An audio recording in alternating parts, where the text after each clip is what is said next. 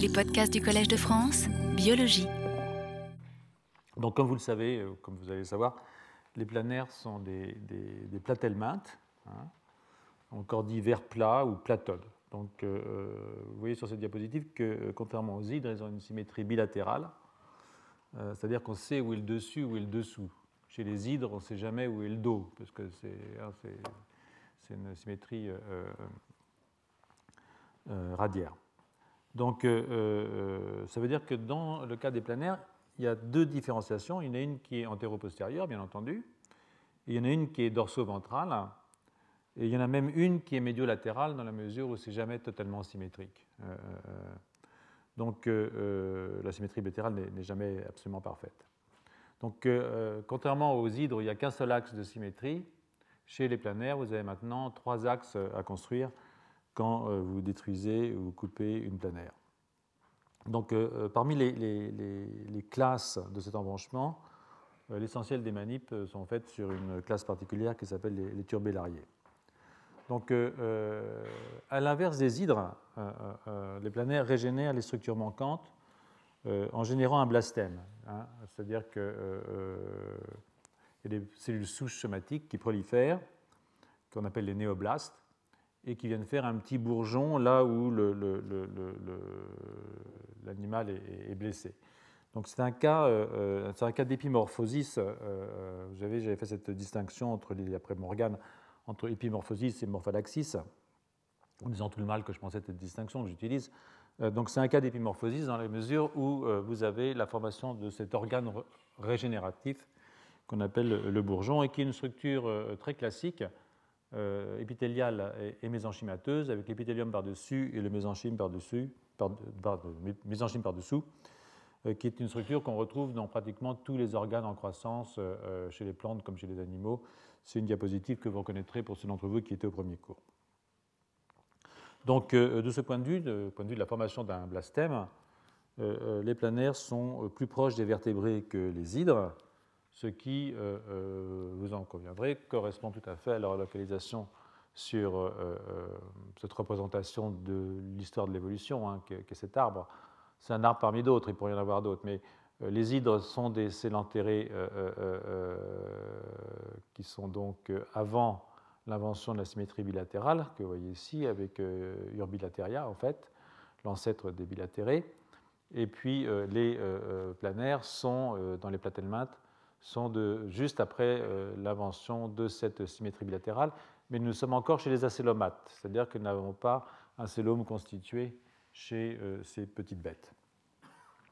Donc, euh, je vais commencer par faire une, une brève comparaison entre les différentes espèces qui sont susceptibles de régénérer. Là, je vous ai mis en mauve toutes les espèces qui peuvent régénérer. Alors, peut-être que vous ne voyez pas grand-chose d'ici, moi non plus d'ailleurs, je dois reconnaître, mais vous voyez que l'essentiel des espèces peuvent régénérer. Là, vous avez l'hydre, euh, ici, vous avez la planaire, ici, vous avez le poisson, donc le grand poisson zèbre, et puis ici, vous avez un, je ne sais plus comment on appelle ça, une salamandre, voilà, qui sont tous des, animaux qui peuvent euh, régénérer quand on leur coupe quelque chose, mais tous ne régénèrent pas au même titre. Hein. donc, euh, vous allez voir, nous ne sommes pas égaux devant la régénération.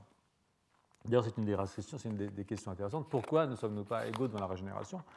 Euh, si les, tritons peuvent le faire, pourquoi pas nous? Voilà, en gros, c'est un peu ça. Donc, vous voyez, nous ne sommes pas égaux. Alors, les hydres euh, régénèrent tous les organes, les planaires pratiquement euh, tous les organes aussi.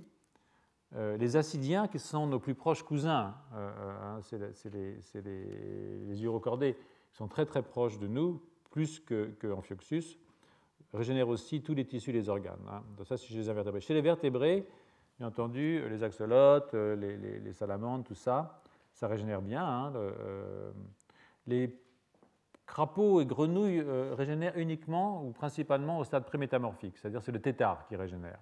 La grenouille, bon, on ne peut pas lui couper la queue, parce qu'elle n'en a pas, mais si on lui coupe un membre, ça régénère assez mal, même très mal. Alors le zébrafiche, le poisson, lui, il est, il est sympa, il régénère pas mal. les, la queue, les, nageoires, euh, euh, le cœur, le foie, la moelle épinière, les, cellules de la toule ciliaire euh, dans, l'oreille interne, tout ça, régénère. le poulet un peu et la souris, le foie et les, bouts des doigts, comme je vous ai dit, les bouts des doigts chez nous, la souris, donc nous, régénère. Alors c'est un peu injuste vis-à-vis des souris et des, mammifères de façon générale parce qu'en en fait, il y a aussi des régénérations, comme vous le savez, du tissu nerveux. Ce n'est pas toujours merveilleux comme type de régénération, mais ça marche quand même pas si, pas si mal que ça. Donc,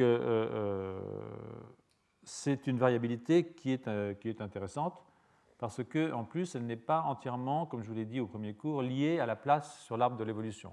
C'est-à-dire que les nématodes qui sont euh, relativement euh, vieux, anciens, ne régénèrent pas. Alors là, ce que je vous ai mis aussi, c'est quelques exemples de voies de signalisation, parce que au cours de l'évolution, nous avons conservé un certain nombre de voies de signalisation. Donc là, vous avez une planaire, vous en verrez des plus jolies plus tard. Hein. Donc là, c'est une planaire qui a été coupée, euh, euh, donc il y a deux bouts. Et puis, euh, ce que je vous montre ici, c'est qu'un de nos anciens collègues, dont on a beaucoup parlé, le, TGF, TGF bêta, avec un récepteur via ces voies de transduction qui sont donc le facteur SMAD4, qui, une fois qu'il est phosphorylé après interaction, va dans le noyau, est important dans la formation du blastème. Et donc, si vous regardez maintenant une patte de, tétard que vous allez sectionner, vous avez besoin aussi d'un morphogène dont on a beaucoup parlé euh, dans ce cours et les précédents, les trois précédents, les deux précédents, le, Sonic Hedgehog, qui est impliqué dans la prolifération du blastème. Et puis vous avez euh, les FGF, en particulier FGF10, qui est très important euh, pour la signalisation, la différenciation des tissus, et ensuite la régénération. Et là, ce que vous voyez, c'est que vous avez de nouveau le BMP qui est là, le BMP TGF, vous pouvez dire quasiment que c'est la même chose, et tout ça passe par un facteur de transcription qu'on appelle MSX1, qui est très important euh, dans euh, ces phénomènes de, régénération. Ça, c'est dans la queue du tétard. Vous le voyez aussi, euh, vous avez à peu près les, mêmes, signalisations. C'est à peu près pareil que là. Sauf qu'en plus, vous avez un problème qui est lié à la régénération du système nerveux, parce que la queue du tétard, il y a, de la moelle épinière. Donc quand vous coupez, il faut aussi que le système nerveux régénère. Et donc là, ça passe par des activations de systèmes de type Notch delta qui sont impliqués euh, dans euh, le lignage euh, des, cellules qui vont, qui vont aller régénérer. Alors je laisse passer l'œil ici. Et, je vous montre ici à quel point ces choses-là sont, très souvent conservées. Alors là, vous avez les hydres, bien entendu. Mais si vous regardez, par exemple, là, c'est une planaire, hein, c'est Schmittea mediterranea, qui est la planaire de base aujourd'hui, je dirais, parce qu'elle a la chance d'être diploïde. Nous avons la chance qu'elle soit diploïde et, euh, pas trop de rétrotransposon, c'est-à-dire qu'elle est relativement stable sur le plan de son génome, et son génome a été séquencé. Donc c'est une, bestiole qu'on utilise beaucoup pour les, les, maniques de, génétique. Et vous voyez que quasiment euh, euh, les, les, voies de signalisation entre les planaires et nous sont quasiment, même totalement conservées. Hein. Donc ça, c'est quelque chose de, de relativement impressionnant. Euh, de, constater à quel point, euh, somme toute, euh, ces voies ont été conservées chez des animaux qui sont quand même, relativement loin, loin de nous, même si on finit par les prendre en sympathie à force de les étudier, s'identifier un peu au planaire. Donc, parmi les voies de signalisation que j'ai répertoriées sur cette figure, la plupart sont connues de vous. Hein. je pense qu'on bon, je vois bien que vous êtes venez régulièrement depuis, maintenant trois ans, donc euh, on en parle souvent. Il y en a une que vous ne connaissez pas, euh, c'est Jacques Stat. Euh, je crois que je ne vous ai jamais parlé de Jacques Stat. C'est une voie qui est intéressante, c'est une voie dans laquelle vous avez un récepteur qui est phosphorylé par une chymokine, par un facteur, par ce que vous voulez. Et en fait, quand on a ça, STAT est phosphorylé et c'est un facteur de transcription qui passe dans, dans le noyau. Donc je le mentionne aujourd'hui brièvement D'abord, c'est une voie très généralement impliquée dans la transduction du signal de, plein de cytokines, hein, les interleukines, l'interféron, etc. Mais en même temps, vous allez, elle, implique, elle est impliquée dans différentes étapes de la régénération, du développement. Alors ici, vous le voyez par exemple dans la régénération de l'astrocyte. C'est le système Notch delta, l'interaction entre neurones et astrocytes. Et en fait, vous avez besoin de JAK-STAT pour euh, euh, euh, avoir la, formation des astrocytes à, ce niveau au moment de la régénération de la, moelle chez ces, vertébrés dits inférieurs ou chez les invertébrés comme Jean Planer. Donc je, je, vous dis ça parce que je reviendrai sur STAT dans un moment pour un autre, propos. Donc, comme je dis, il y, a, plusieurs espèces de planaires qui ont été utilisées. Il y en a deux, qui est D. japonica et S. mediterranea, et, c'est celle-là qu'on utilise parce qu'elle est diploïde et stable. japonica est mixoploïde, c'est-à-dire que les cellules ont différents nombres de copies de chromosomes. Et puis surtout, elle est riche en rétrotransposition, c'est-à-dire que euh, le génome change tout le temps. Vous avez toujours des éléments qui sont rétrotransposés dans le génome. C'est horriblement euh, euh, ennuyeux. Donc c'est maintenant S. mediterranea qui est, utilisé le plus. Et le séquençage de son génome est, totalement connu, comme je vous l'ai dit. Et du coup, on a pu identifier un grand nombre d'orthologues putatifs, c'est-à-dire les homologues à travers l'évolution. De nouveau, je ne reviens pas sur cette notion qu'on a abordée plusieurs fois. Euh, de nombreux gènes impliqués dans le développement des vertébrés. Euh, l'autre avantage de cette euh, espèce, c'est qu'elle a deux types de reproduction, une sexuée et une par, comment dire, non sexuée, c'est-à-dire par scission, quoi, en gros. Et ça, ça permet de comparer ce qui se passe au cours du développement et au cours de la régénération chez une même espèce, ce qui n'est pas, pas, sans intérêt. Enfin, si on s'y intéresse. Hein, donc, à partir de cette connaissance du, génome de, alors, de cet animal. Euh, euh, euh, il y a 1000 gènes, ça c'est en 2006, hein, c'est donc un petit peu ancien. Il y a un premier criblage qui a été fait sur 1000 gènes. Ce sont des bestioles qui ont quasiment autant de gènes que nous. Hein, donc ils ont à peu près 12 000 à 13 000 gènes. Nous on en a 25 000. ça c'est aussi, c'est pas la taille qui compte. Donc encore que bon, c'est ce que disent les hydres, donc, enfin les planaires. Donc un premier criblage a été fait sur 1000 gènes il a permis d'identifier 240 gènes qui sont impliqués dans, le, dans, la régénération. Ils ont été, je par, par silencing, et je reviendrai sur cette histoire de silencing dans un moment. Donc, euh, euh, sur ces 240 gènes, il y en a 85% qui sont conservés dans d'autres espèces animales. Et donc, euh, ça permet de comprendre un petit peu mieux ce qui se passe dans la régénération chez les autres métazoaires, pas uniquement chez ces bestioles infimes. Donc, dans cette diapositive, j'ai repris les quatre étapes, si vous voulez, de la régénération et, ça, je pense que ça peut vous aider à suivre un petit peu le cours. Donc au début, vous leur coupez la tête. Hein, euh, donc vous avez l'épithélium qui est là, et ici, vous avez le, tissu en dessous. Et tout de suite, vous avez cette cicatrisation qui se fait. Mais en fait, ce n'est pas une vraie cicatrice. C'est-à-dire qu'il n'y a pas de cicatrisation. Euh, et c'est peut-être parce qu'il n'y a pas de cicatrisation qu'il y a possibilité de régénération.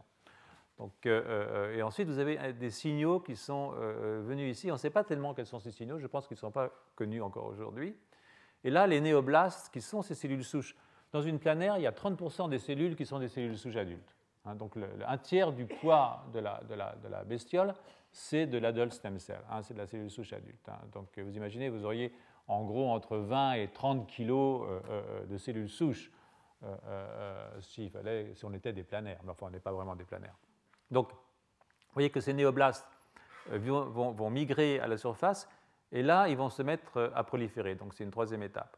Ce que vous voyez ici, c'est typiquement ce qui se passe dans une cellule souche. Il y en a une, elle prolifère, elle, donc elle se, refait à elle-même, identique, comme toutes les cellules souches. Donc il y a une niche qui est là, mais en même temps, elle se différencie, elle donne naissance à une cellule différenciée qui va aller migrer euh, au niveau, au-delà de la, dans la, pour la, la croissance. Quoi. Le, bourgeon se met, se met, à pousser.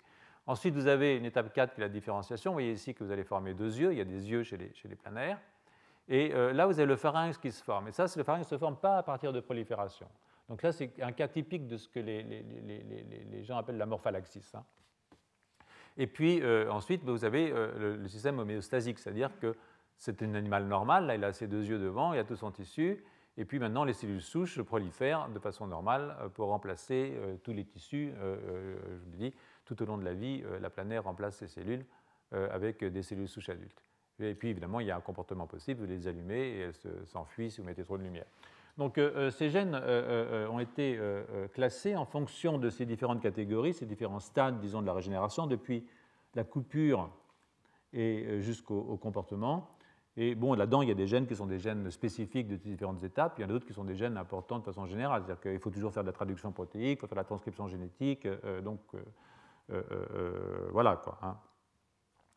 Euh, euh, euh, alors, ensuite, quand on a identifié ces gènes sur le plan génétique, qu'est-ce qui, est exprimé au moment où vous faites une, expérience de ce type eh bien, vous pouvez les tester les gènes de façon systématique. Et souvent, je vous ai parlé d'invalidation par siRNA et vous disiez oui, peut-être, puis bon, pour certains d'entre vous, ça ne veut pas dire grand-chose.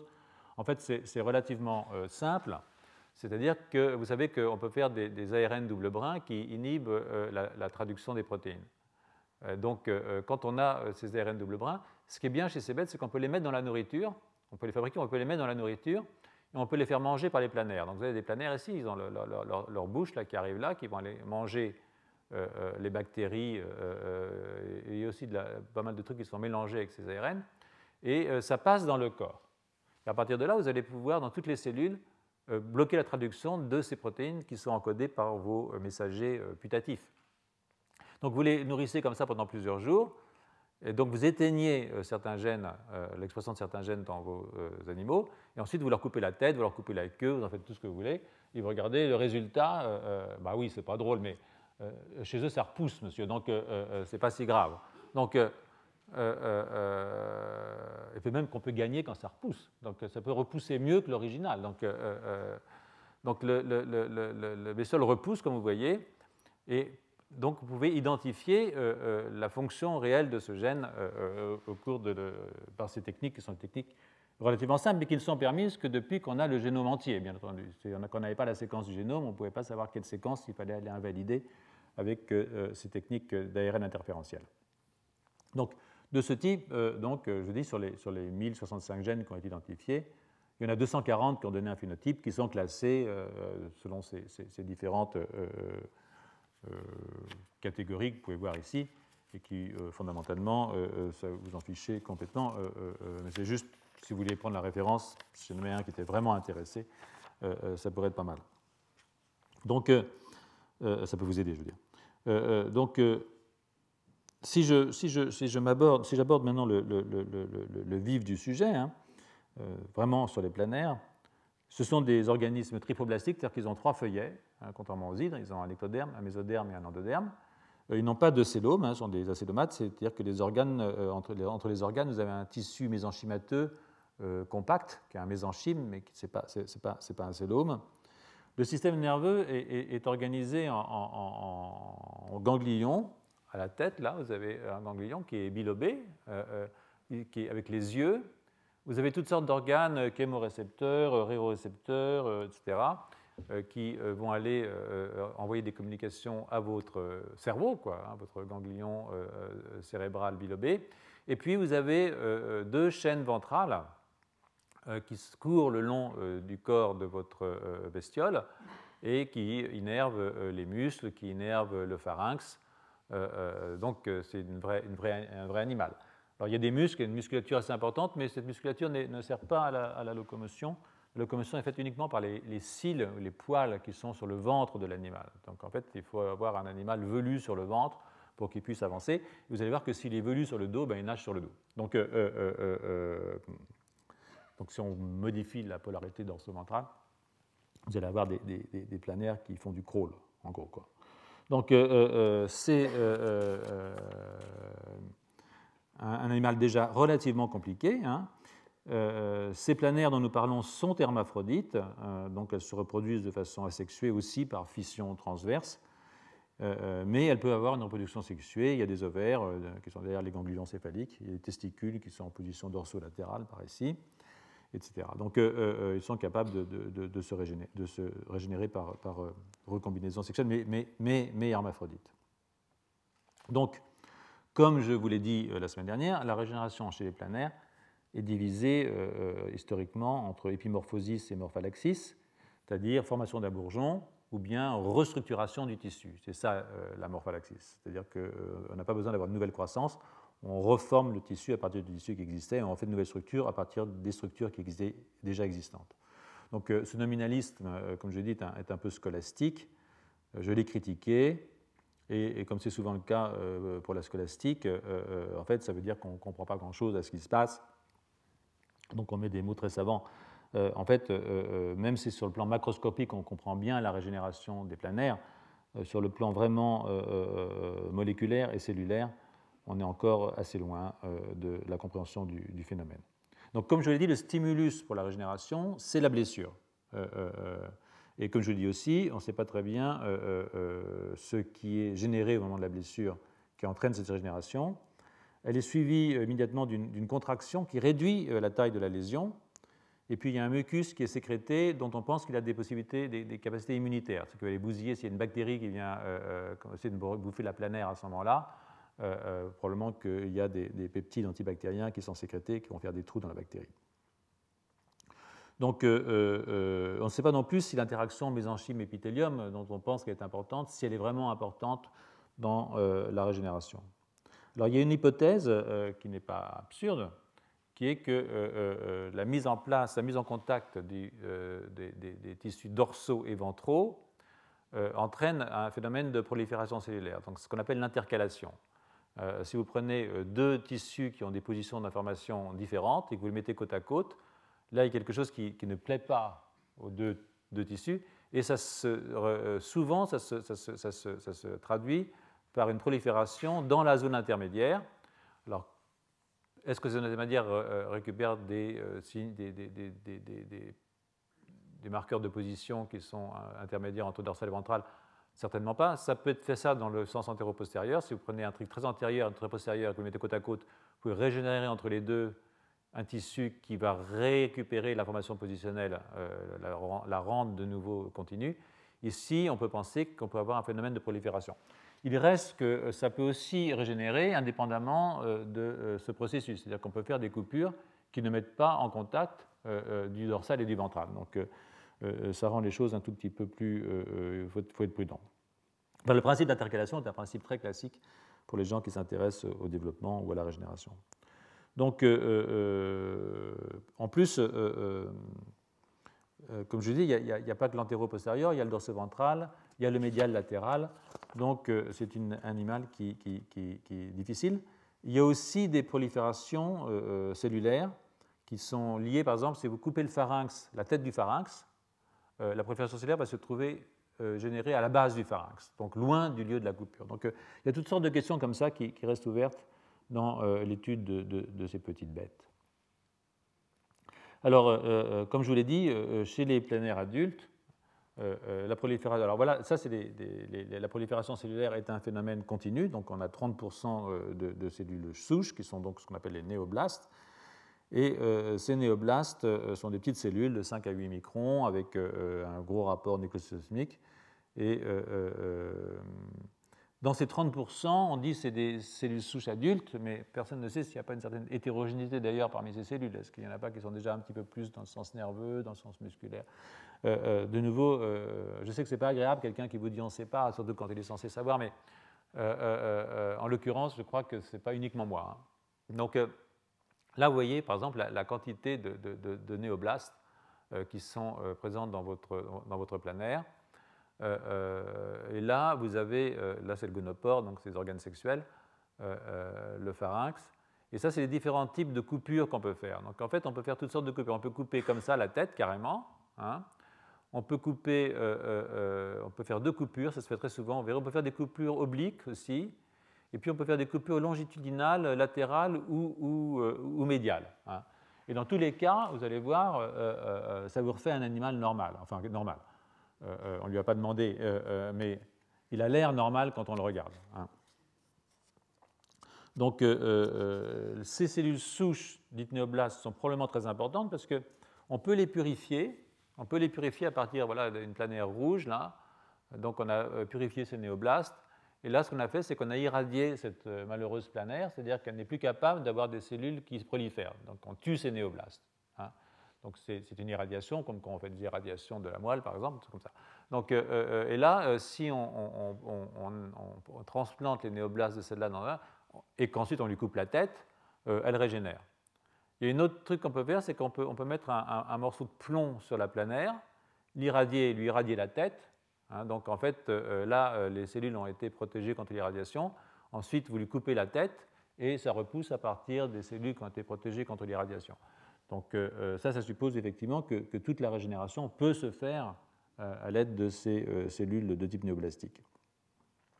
Donc c'est plutôt, plutôt, une bonne nouvelle voilà, pour les planaires.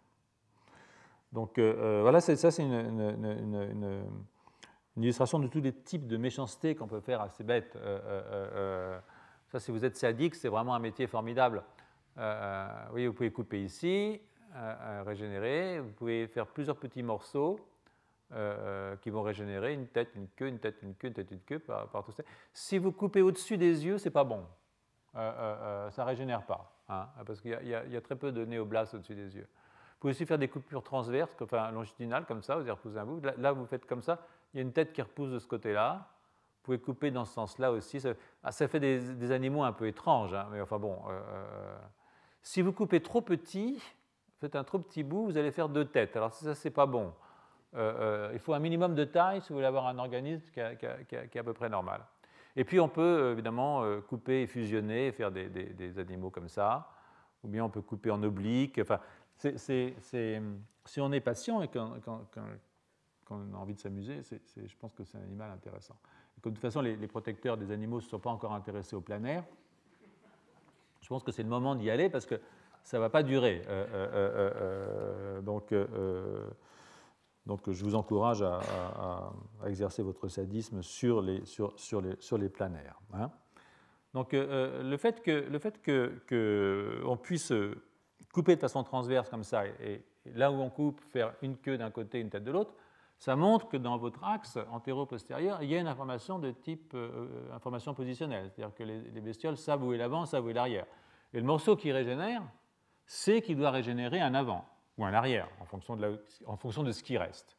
Donc c'est-à-dire que ce qui reste est capable d'envoyer d'une certaine façon une information à ce, blastème euh, euh, qui est censé faire le bout qui manque. Quand tout se passe bien, vous allez voir.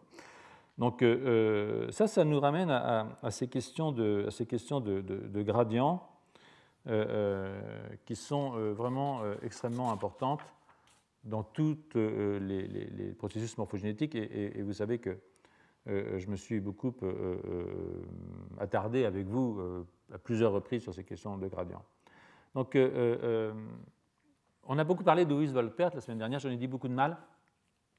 Je ne regrette pas, parce que là, il a encore fait un coup qui m'a vraiment paru bizarre. en particulier, vous voyez, il dit qu'il a, a, very important advance in understanding of how, comment les patterns sont construits vient d'un de mes héros, un bon point, euh, Thomas une Morgan, blablabla. Alors, et ensuite, euh, euh, mais c'était comme s'il il avait manqué de, nervosité, enfin, comme s'il avait fait. Et puis, il a, abandonné longtemps ses idées en faveur de, modèles mécaniques impénétrables. Cependant, l'idée des gradients a été reprise par C.M. Child, pas un de mes héros, donc une mauvaise note pour Child, qui est pourtant un type tout à fait extraordinaire. C'est-à-dire que euh, je vous engage à aller euh, euh, télécharger, on peut le faire, ce livre de Schein qui s'appelle Patterns and Problems of Development. On peut l'avoir sur Internet sans problème, et c'est un livre tout à fait étonnant sur, pour les gens qui s'intéressent aujourd'hui au développement ou à la régénération. Et les expériences qu'il propose là-dedans sont relativement solides, n'en déplaise à, à, Louis Volpert. Je pense que l'idée qu'il a principalement avancé là-dedans, c'est l'idée des gradients métaboliques. Et c'est une idée qui, à mon avis, mérite plus d'attention euh, et moins de mépris euh, euh, de la part des théoriciens, parce que, d'une certaine façon, évidemment, ce n'est pas très chic, l'idée d'un gradient métabolique. Mais je pense qu'il y a certaines données récentes qui, vont dans ce sens, qu'il n'avait peut-être pas entièrement tort, et je vous en proposais deux exemples. C'est pour ça que tout à l'heure, je vous ai donné STAT 3, hein, le facteur de transcription. STAT 3 est impliqué, comme vous le savez, dans la régénération, on en a parlé il y a un instant.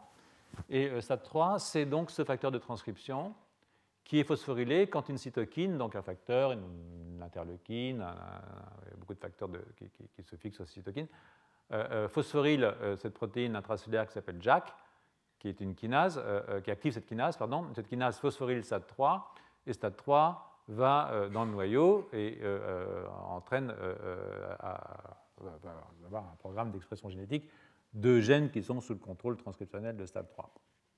Or, euh, euh, ce que euh, ces chercheurs avaient, trouvé, s'appelle Vex Green, le premier auteur, ce qu'il avait trouvé, c'est que GRIM19, qui est une protéine en fait du complexe 1 de la chaîne mitochondriale, donc dans la mitochondrie, ce qui permet de faire de l'ATP, de la synthèse d'énergie, hein, l'oxydation, la phosphorylation oxydative, eh bien, euh, était aussi dans le noyau avec STAT3. Donc il s'est demandé pourquoi est-ce que STAT3 ne serait pas dans la mitochondrie avec euh, GRIM19. Hein, euh, donc ils ont cherché STAT3 dans les mitochondries et ils ont effectivement trouvé STAT3 dans les mitochondries, c'est-à-dire que ce facteur de transcription ne se contente pas d'aller dans le noyau, mais il va aussi dans la mitochondrie, il s'associe à des protéines du complexe 1 et du complexe 2 et il active la phosphorylation oxydative. C'est-à-dire que là, vous avez un facteur de transcription qui, sous la réponse d'un morphogène, va modifier la synthèse d'ATP dans vos cellules. Alors ça, c'est un exemple récent hein, de, février 2009 que j'avais trouvé à l'époque, on l'avait récupéré. Et la raison pour laquelle on l'avait récupéré, c'est que nous, on a aussi un intérêt là-dessus. Alors, ce n'est pas aussi joli, mais euh, euh, euh, nous pensons dans, notre laboratoire que les facteurs de transcription de type homéoprotéine, qui sont pour nous des morphogènes, hein, là je vous renvoie aux travaux de laboratoire, je ne suis pas ici pour vous les raconter dans le détail, mais quand ils passent, ces facteurs de transcription, dans les cellules, ici dans un cône de croissance, ils régulent la traduction de messagers, donc ils sont des morphogènes. Et des collègues du laboratoire ont été chercher quel messager il s'agissait. Et en fait, ce, qu'ils ont identifié comme pas mal de ces messagers, ce sont des messagers qu'on appelle des messagers périmitochondriaux. Alors, pour ceux qui étaient là en 2007, je vais raconter comment en fait euh, les mitochondries, ce sont des bactéries qui ont été avalées par d'autres bactéries, hein, euh, euh, comme les chloroplastes aussi. Donc, et ces mitochondries, anciennement des bactéries, avaient un génome mitochondrial, bactérien mais elles ont balancé leur génome bactérien en noyau, euh, s'en sont débarrassées, et elles ont gardé environ 16 gènes euh, euh, mitochondriaux typiques. Mais toutes les protéines mitochondriales, enfin leur essentiel, sauf ces 16, sont en fait transcrites sous forme de messager dans le noyau, et ensuite le messager est transporté avec la mitochondrie. Et donc le, messager sur autour de la mitochondrie, on appelle ça le, nuage périmitochondrial, ce qui est assez joli. Et puis c'est traduit sur place et ça rentre dans la mitochondrie. Donc, euh, euh, ce que euh, nous pensons, tout ça est assez préliminaire, mais on a quand même pas mal d'arguments pour le, dire, c'est que quand le facteur de transcription, qui est aussi un morphogène dans le cadre de, ces facteurs de transcription à homéodomaine, rentre dans la cellule, il régule la traduction des messagers, de certains messagers mitochondriaux, en l'occurrence du complexe 1, et cela entraîne une synthèse d'ATP locale. Donc, de nouveau, un morphogène, facteur de transcription, qui est capable d'avoir euh, une action sur l'activité métabolique de la cellule. Alors, comment est-ce que ça, ça peut faire euh, euh, Alors, je vais, vous montrer un petit peu comment on peut imaginer que ça peut faire des gradients, mais je vais aussi vous dire que, ces gènes, ces homéoprotéines, elles sont exprimées chez les planaires. L'autre jour, on a parlé des, des. J'ai dit les homéoprotéines chez les hydres, c'est pas terrible, mais il y a les WINT qui sont, organisés en, expression combinatoire le long de l'axe antéro-postérieur.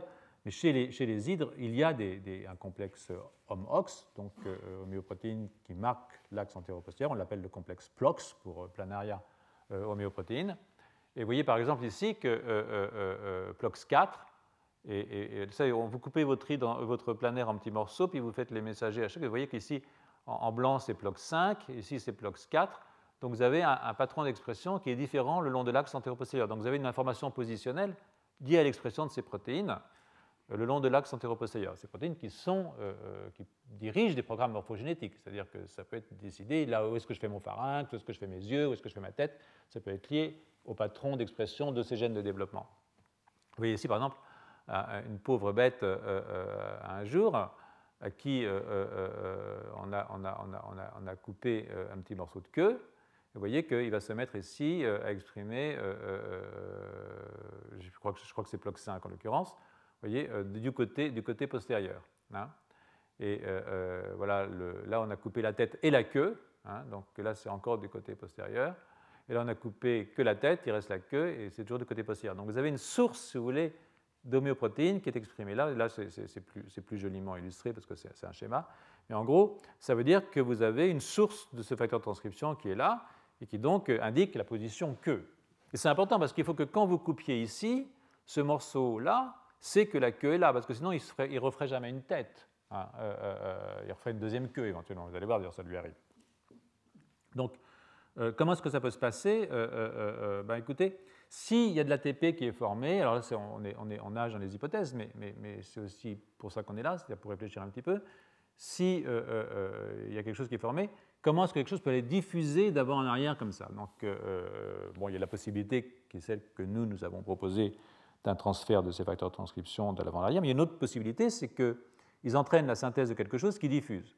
Et ce quelque chose qui diffuse pourrait être l'ATP, puisqu'ils entraînent une augmentation de la synthèse d'ATP locale. Comment est-ce que l'ATP pourrait diffuser? La meilleure façon que je vois, c'est les jonctions communicantes. Alors, c'est quoi les jonctions communicantes? Les jonctions communicantes, ce sont des, des, trous. Voilà une première cellule ici, voici une deuxième cellule ici. Et en fait, ces cellules sont mises en contact par des canaux qu'on appelle des jonctions communicantes qui sont faits par des protéines transmembranaires, qui sont des, tétraspanines, parce qu'il y a quatre domaines transmembranaires, qui s'associent pour faire un trou. Donc là, ça fait un petit trou, c'est-à-dire que quelque chose qui est dans cette cellule-là peut aller diffuser dans cette cellule-là. Et euh, euh, euh, ce qui diffuse, en général, une taille qui est inférieure à 1000 Dalton. C'est assez petit, mais l'ATP, comme le calcium, sont des molécules dont on sait parfaitement qu'elles peuvent diffuser à travers les trous. Donc si vous avez, du fait que STAT ou une homéoprotéine, n'importe quoi, est fortement exprimée là, tout d'un coup, une forte expression d'ATP, vous pouvez imaginer que votre ATP va aller diffuser par des canaux comme ça, et donc faire un gradient d'ATP, pourquoi pas, le long de l'axe antéro-postérieur. Donc euh, euh, on sait que ces euh, canaux sont faits par des molécules, ça, s'appelle des connexines, hein, et ces connexines, bien, on peut les inhiber, et quand on inhibe les connexines, il y a beaucoup de données dans la littérature qui montrent que, eh bien, on a des effets morphogénétiques importants. Donc là, je vais donner deux titres. Il y en a un qui est l'inhibition d'une connexine qui s'appelle 43, qui, a un, qui entraîne des problèmes dans la régénération de la nageoire euh, chez euh, le zébrafiche. Et celui d'en dessous est plus rigolo, c'est aussi chez le zébrafiche. Euh, ils, mutent la connexine 41.8 et ce qu'ils ont, c'est un, différent pattern des spots. Vous voyez, les, dessins à la surface du, du zébrafiche sont différents. Et pour ceux d'entre vous qui ont un petit peu lu Turing, d'une certaine façon, ça peut imaginer qu'il y a des réactions de diffusion et de réactions de diffusion qui sont modifiées quand on bousille les, capacités de passage d'une cellule à l'autre grâce à cette espèce de, réseau finalement qui met pour des petites molécules toutes ces cellules en contact au cours du développement. Alors, euh, euh, euh, bah, oui, on peut, on peut s'amuser à aller bousiller les, les, les, jonctions cap chez un, une planaire. Elles n'ont pas de connexine, les planaires, ça c'est vrai. Mais elles ont autre chose qui ressemble à des connexines, qui sont des, je ne sais pas comment on les appelle chez les planaires, on les appelle les inexines. Hein. Donc, euh, elles sont aussi des tétraspanines, c'est-à-dire qu'elles sont aussi des protéines qui ont quatre domaines transmembranaires. Et euh, euh, ben, elles font des jonctions communicantes. Hein, et on peut aller les inhiber avec des drogues, en particulier l'heptanol ou l'hexanol, ça permet de bousiller ces jonctions communicantes. Ben, quand vous faites ça, alors voilà ici les différentes inexines, 2, 3, 4, 5, je ne vais pas vous embêter avec ça, ça c'est un marqueur du cerveau. et puis donc, vous, vous, coupez la tête et puis vous laissez régénérer vous voyez que vous avez une, surexpression d'un coup de vos, connexines, de vos inexines euh, euh, qui se fait euh, dans votre système en régénération. Donc c'est un système assez fort. Et vous pouvez vous amuser à aller bloquer vos inexines. Alors, comment est-ce qu'on fait? Vous, pouvez faire des coupures ici. Par exemple, vous, faire un, vous pouvez prendre ce, ce morceau-là qui va aller là, ce morceau-là qui va aller là. Vous pouvez faire ce morceau-là qui va faire ça, ce morceau-là et ce morceau-là qui vont faire la même chose, un petit truc postérieur. Puis si vous les laissez régénérer normalement, bah, vous allez refaire la bestiole comme il faut. Hein. Euh, quel que soit le morceau que vous coupez, vous allez vous refaire une planaire. Euh, euh, c'est quand même formidable. J'en suis pas revenu encore de cette histoire. Donc, par contre, vous pouvez aussi inhiber vos jonctions communicantes avec une drogue, en l'occurrence ici un, alcool. Et, qu'est-ce qui se passe? Ben, Vous voyez que certains vont régénérer à peu près correctement, mais d'autres vont commencer à faire les zouaves. Euh, euh, vous voyez, par exemple, celui-là, va, maintenant, il va nous faire un monstre à deux têtes. C'est-à-dire qu'apparemment, euh, il y a quelque chose qui se passe. celui-là aussi, il je ne vois pas d'ici parce que j'ai de mauvaises lunettes, mais ce ne sont pas des animaux qui, sont, normaux. D'ailleurs, ici, vous avez résumé ce qui se passe. C'est un animal normal, régénération normale. Vous avez 100% de planaire normal. Mais si vous commencez à inhiber vos jonctions communicantes, vous allez commencer à faire des animaux soit qui ne régénèrent pas, par exemple, soit qui régénèrent de façon euh, bizarre avec euh, deux têtes, euh, en, l'occurrence pour ce qui est de, de, de, de effectivement.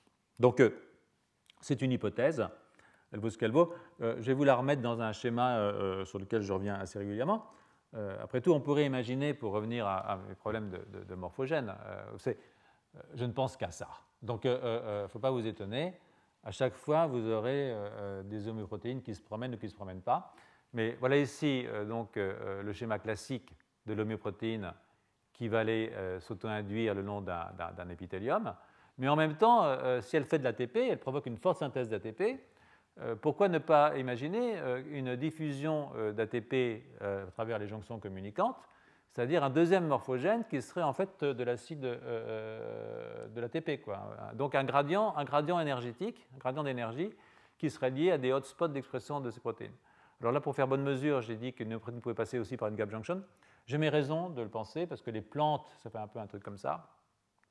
Et euh, l'autre chose euh, euh, que j'ai rajouté, c'est qu'après tout, on pourrait imaginer que ce morphogène qui pourrait diffuser plus rapidement qu'une protéine pourrait aller ensuite activer une autre homéoprotéine plus loin qui, elle, aurait une action négative. Hein. Donc là, on retrouverait très exactement le modèle de Meinhardt dont j'ai dit tant de mal il y a 15 jours, mais euh, euh, avec une base biologique qu'on pourrait éventuellement euh, se donner le luxe d'étudier en, l'occurrence. C'est-à-dire que ce serait le premier morphogène qui, via un deuxième morphogène, qui ici par exemple serait l'ATP, irait induire son antagoniste à distance et donc provoquerait un système de type, de type, de type Meinhardt, quoi, en gros, hein, qui n'est jamais que du Turing revisité. Donc, je vous laisse avec ça. Moi, c'est mon petit plaisir à chaque fois que je fais un cours d'essayer de rattacher ça à mes histoires euh, vous pas. Bon, j'ai droit à un petit plaisir par jour. Donc, euh, euh, le lundi, c'est avec vous. Donc, c'est pas mal quand même. Pour moi. Hein. Donc, maintenant, je vais revenir à des choses beaucoup plus solides qui sont les bêta-caténines.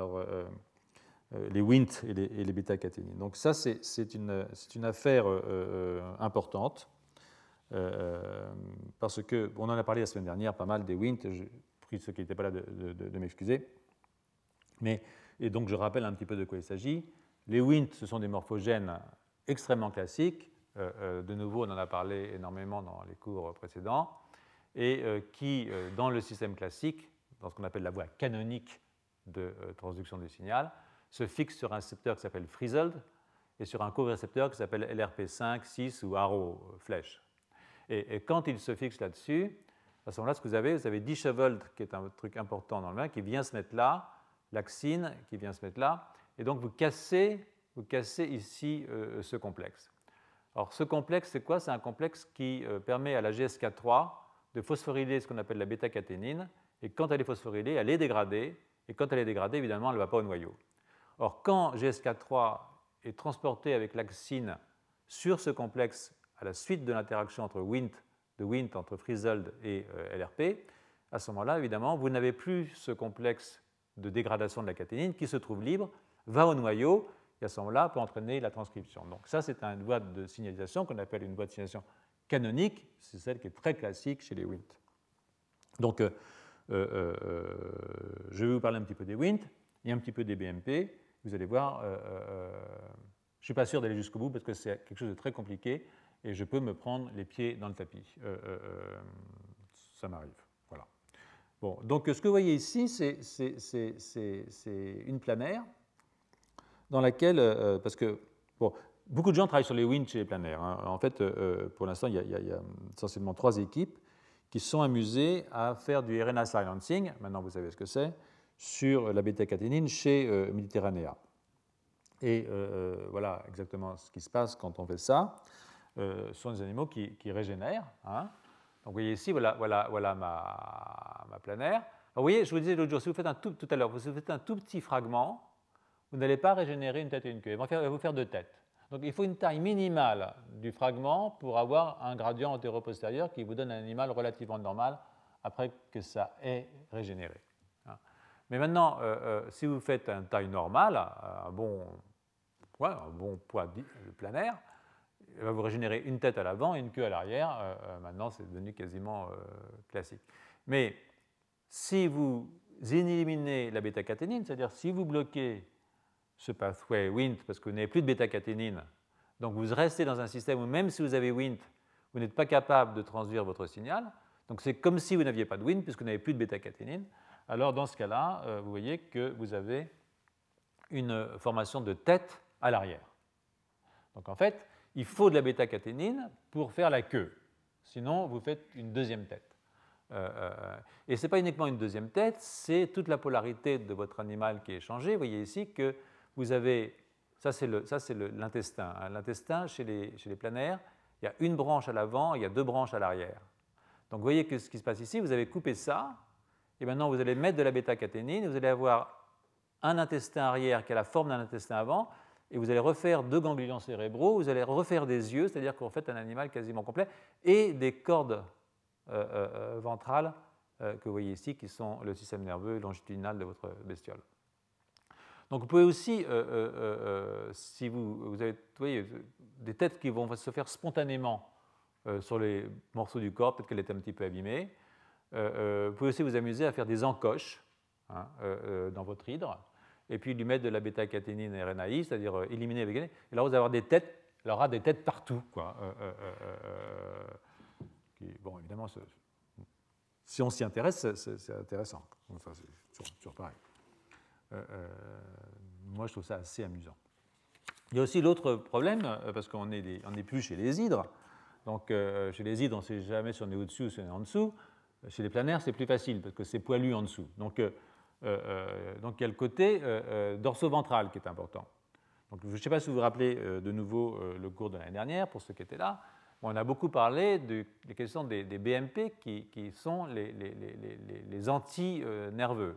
C'est-à-dire que quand il y a de la BMP, il n'y a plus de système nerveux. Donc chez les crapauds et nous, hein, chez les vertébrés d'une façon générale, BMP, qui est donc un morphogène, est exprimé dans les parties ventrales. Du coup, vous avez le système nerveux dans les régions dorsales.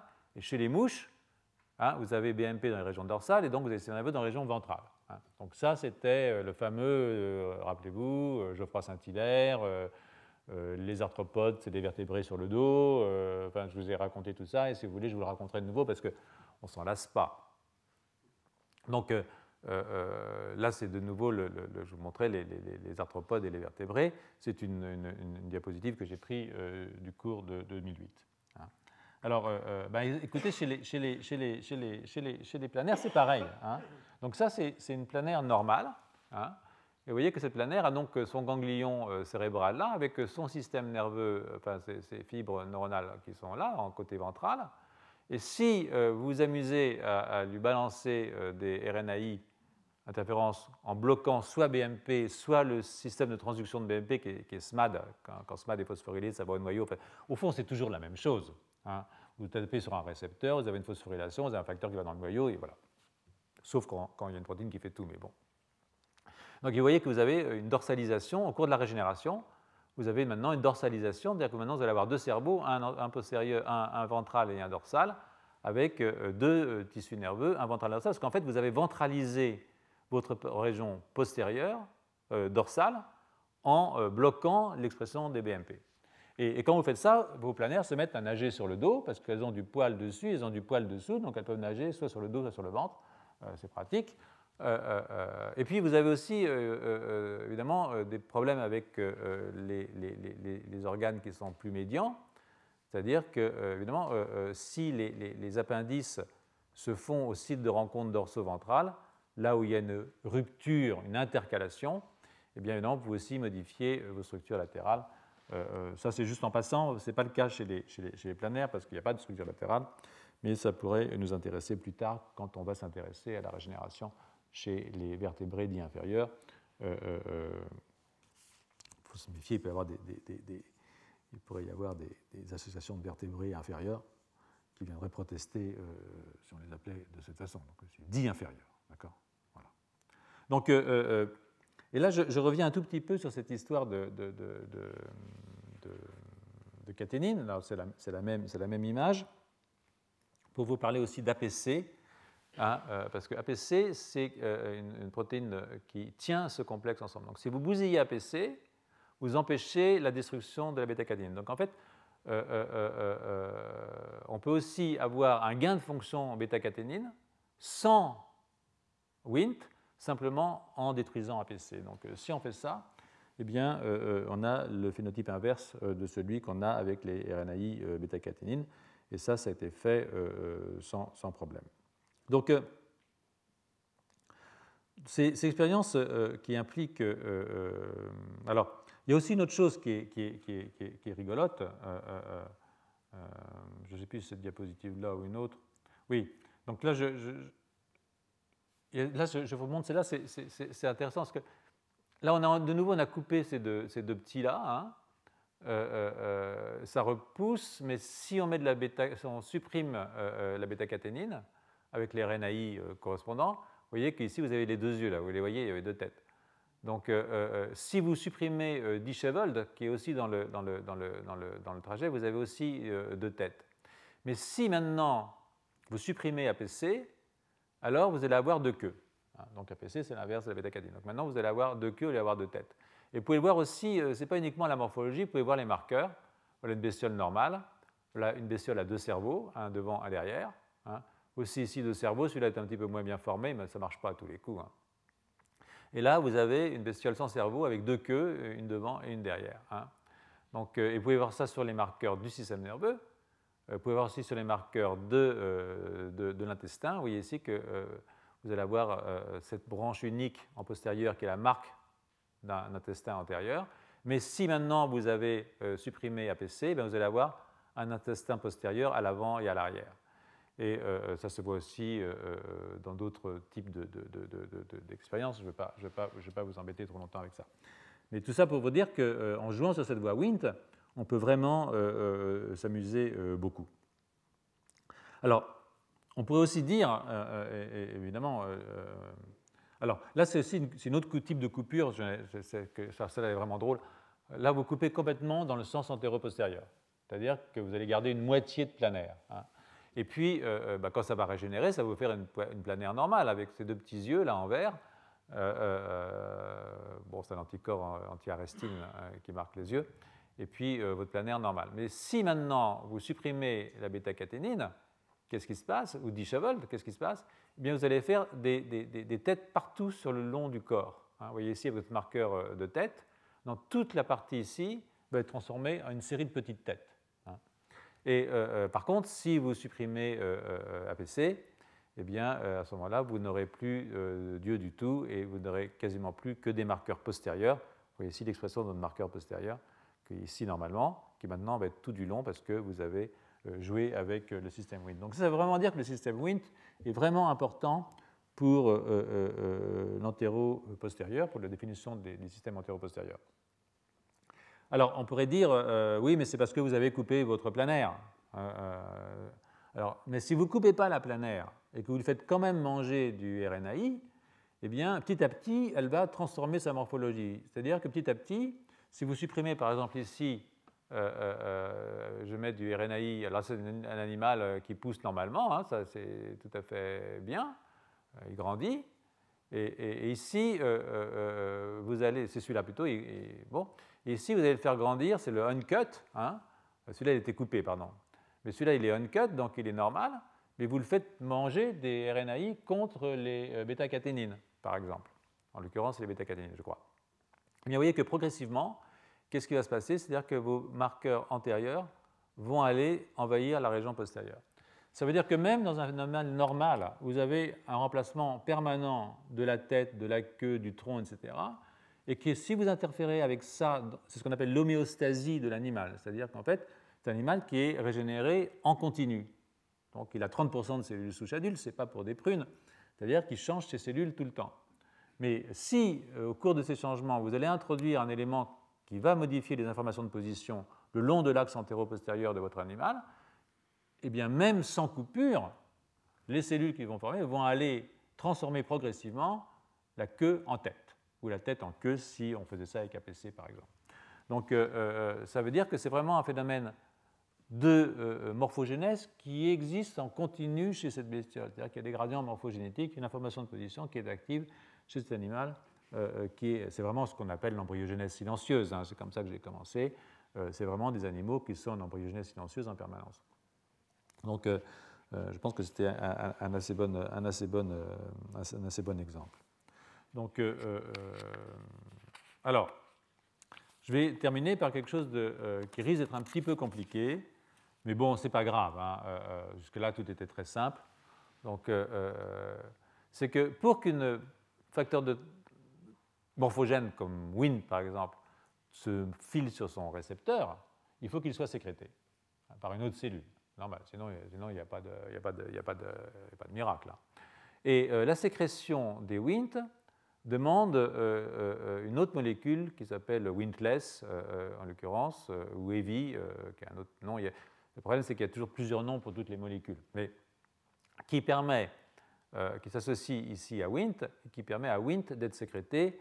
Wnt ensuite se met sur un petit morceau de, vésicule lipidique. De nouveau, je vous renvoie au cours de l'année dernière.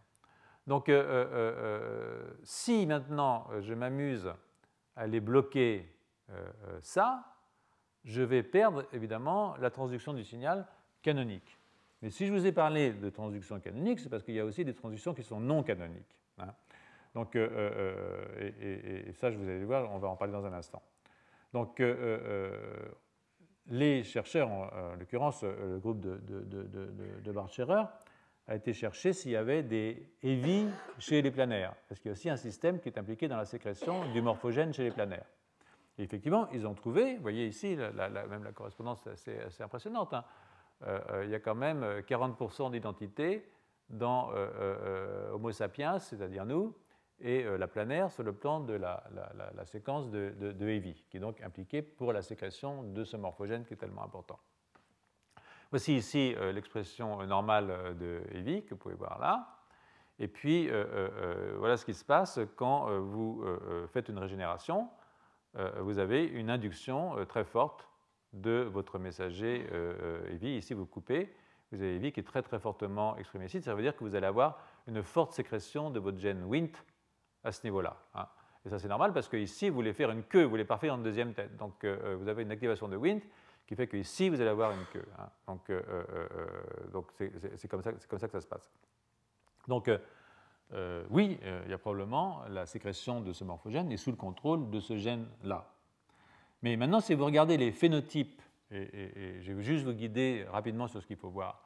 Si vous regardez un phénotype, euh, voilà, contrôle, voici votre phénotype avec le RNAi, normalement, c'est normal, vous avez, plus, vous, avez, vous avez deux têtes, puisque vous avez bloqué Wnt, puisque vous avez bloqué la sécrétion de Wnt. Vous avez forcément deux têtes.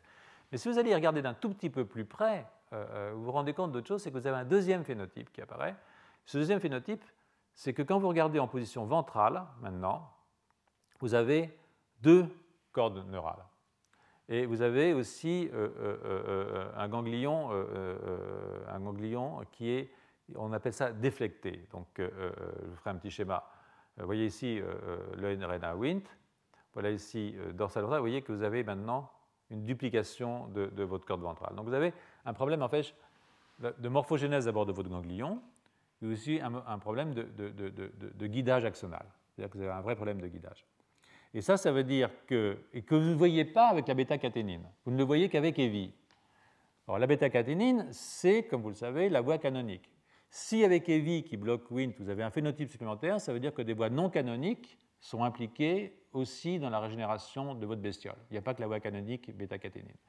Alors, les voies non canoniques, il y en a cinq, mais je vous en montre juste deux. Voilà la voie canonique. WNT Frizzled LRP. Et puis ici, euh, euh, euh, vous avez, et vous avez ouais, bêta-caténine, blablabla, le noyau, maintenant vous connaissez ça par cœur mieux que moi. Hein. Donc, et ici, vous avez une autre voie non canonique qui ne nécessite pas LRP, hein, en l'occurrence, et dans lequel vous passez par le système de RORAC et CDC42, c'est-à-dire en fait des actions au niveau de la morphogénèse locale du cytosquelette, et puis vous avez aussi une voie qui est une voie qu'on appelle calcique, euh, euh, euh, qui est ici. alors ça, c'est ce qu'on appelle la planar cell polarity pathway, et ça, c'est la voie Wnt calcium pathway. Donc ce sont deux voies qui sont aussi activées par Wnt, mais qui n'ont rien à voir avec la bêta-caténine. C'est pour ça qu'on les appelle non canoniques. Et ça, ça veut dire quoi? Ça veut dire que votre morphogénèse, pour qu'elle soit parfaite, elle implique aussi ces deux voies qui sont extraordinairement actives aussi chez nous. De nouveau, c'est toujours un petit peu euh, euh, la base du cours, ça reste quand même, euh, si vous voulez, quelque chose d'un petit peu évo-dévo. Alors, bah, ce qu'il fallait, c'est de comprendre quels étaient les winds qui passaient par les voies non canoniques. Donc, il y a 9 winds chez les planaires, je vous résume ça rapidement. ils en ont testé, ils ont tous testé les unes derrière les autres. Et en fait, le wind qui est le plus important pour avoir cette voie, dans cette voie non canonique, c'est-à-dire que si je l'inhibe, j'ai un phénotype de type non canonique, j'ai un phénotype pur de mauvais guidage de mes, axones, c'est Win5. Donc, euh, euh, euh, effectivement, si on bousille Win5 chez, chez la, la, planaire, eh bien, on a, vous voyez, ce, phénotype bizarre. Oui, j'ai un cerveau un peu déflecté. Voilà, voilà mon, animal normal avec ça qui est là. Et j'ai un cerveau un peu déflecté avec une double, en fait, une double, une double, une double truc ventral. Hein. Vous pouvez le voir ici, ça, fait vraiment bizarre. Il y en a deux là, qu'on vient d'avoir qu'une. Hein. Donc vous avez un animal bizarre qui, est en fait un, problème de guidage. Alors la raison pour laquelle j'ai dit ça, c'est que chez ce Win5 est important. Il se fixe sur un récepteur qui s'appelle Derailed chez la drosophile ou RIC chez, chez nous, qui est l'orthologue de chez la drosophile. Vous voyez ici, vous avez Win5A, par exemple, qui est très important dans ce qu'on appelle la répulsion des arsones du corps calleux, c'est-à-dire que dans la décussation des systèmes visuels, si vous avez quelque chose qui ne va pas, ça ne va pas, vous allez faire, faire croiser de l'autre côté alors que vous ne devriez pas croiser. Euh, euh, et puis, euh, vous avez chez la même chose qui se passe au niveau des commissures chez la, mouche avec Win5, avec Direl, qui, je vous l'ai dit, est l'orthologue de Rick. Et là, sur ce tableau, il n'y a pas les planaires, mais c'est pareil pour les planaires. Vous avez aussi un problème pour les planaires. Et ça, ça veut dire que ce système non canonique de guidage axonal, il est commun entre les mouches, entre les vertébrés et les planaires aussi. Donc, de nouveau, une incroyable conservation du mécanisme. Et donc, je vous laisse là-dessus parce qu'il est 6 heures 1 minute et que je ne ferai pas 2 minutes de plus. Voilà. Mais par contre, je peux répondre aux questions s'il y en a. Voilà.